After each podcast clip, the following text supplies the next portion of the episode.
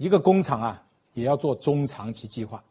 我我建议中国的中长期计划三五年就三五年五年七年就可以了，不要像老外，老外做五十年一百年，那个其实做起来有点虚啊。为什么呢？五十年也不知道打过几次大战了？那么你做那么远干嘛呢？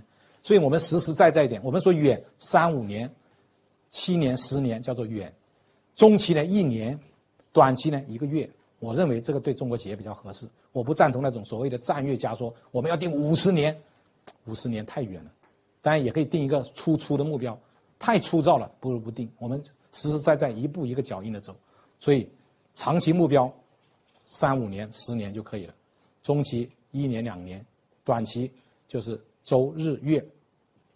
下面有一个目标的，有个工作计划的案例，建议给大家。这是以前我做过的，当然我相信大家都有可能比这个都好。在这个表上面，我们看到什么呢？首先。每个月的每一项工作内容都有了，每一项都有，对吧？每一项工作内容都有。另外，这一项工作内容什么时候开始，什么时候结束也有了。那我们怎么做呢？就画一个箭头。比方说，这个工作是一号开始，五号结束，我们就从一到五画一个箭头。第二个工作是十号开始，二十号结束，从十号到二十号开画一个箭头。那么最后这个工作的执行人是谁也有了，督导人是谁也有了。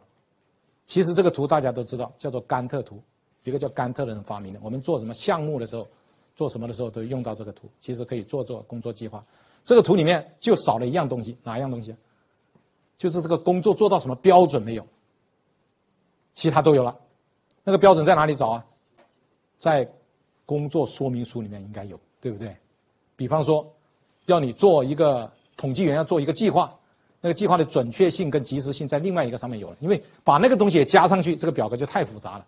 但这个表格除了这个事情做到什么程度没有以外，其他都有了，啊，那我们就可以根据它来检检查工作了。比方说，第一项工作是一号到五号，到了三号我们就检讨，哎，到五号能不能完成啊？不能完成加紧了，啊，那么每一项工作都按期完成，最后我们这个月的计划就准时完成了，啊，这就是一个计划的案例。当然。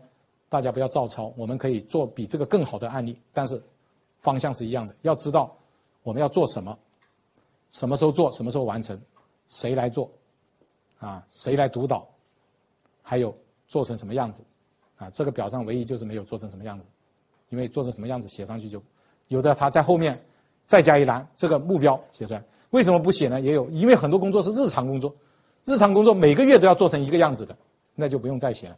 如果一定要写呢，就是那些不是日常工作的，我建议大家写出来。日常工作呢，应该有一个统一的标准，配套这个计划，啊，这就是工作计划的制定。月度工作计划，当然还可以做周计划、日计划。好，我们来讨论一个问题了：计划是做的，比方说是做到日计划、月呃周计划，甚至小时计划，甚至分钟计划好呢，还是做长一点好？啊？长点好还是短点好？各有优劣，越长，它的可控性就越差，但是越短呢，有什么问题知道吗？成本太高，所以我们为什么说要 how much 呢？最好是每分钟都做计划，但是这么做要很多钱，很多人力物力，所以不划算，所以我们就选一个什么？中间一个中，这是最短的，这是最长的，要选一个度，哎，一定要明白这里。按理论上面来讲，越短越好。考核也是一样，越短越好，但是要花成本。所以做什么事情不是好就做了。为什么刚才说 how much 呢？有例子了吧？那说我们一个小时做一次好不好？每个小时都可以减，好啊。一分钟好不好？一秒钟好不好？都好啊。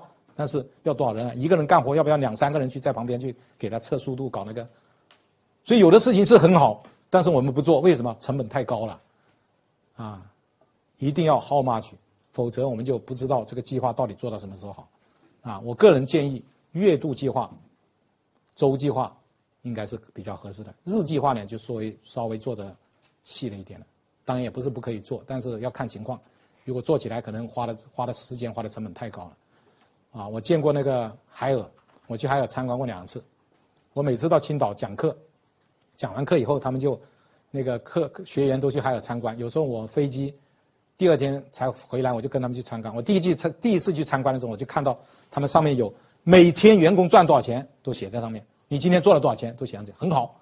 第二次就看到拆掉了，我一问，他说好是好，但是呢太太繁琐了，天天算天天算多麻烦啊。所以有的东西确实是好是好，但是要考虑成本，考虑投入的人力跟物力啊，这就是。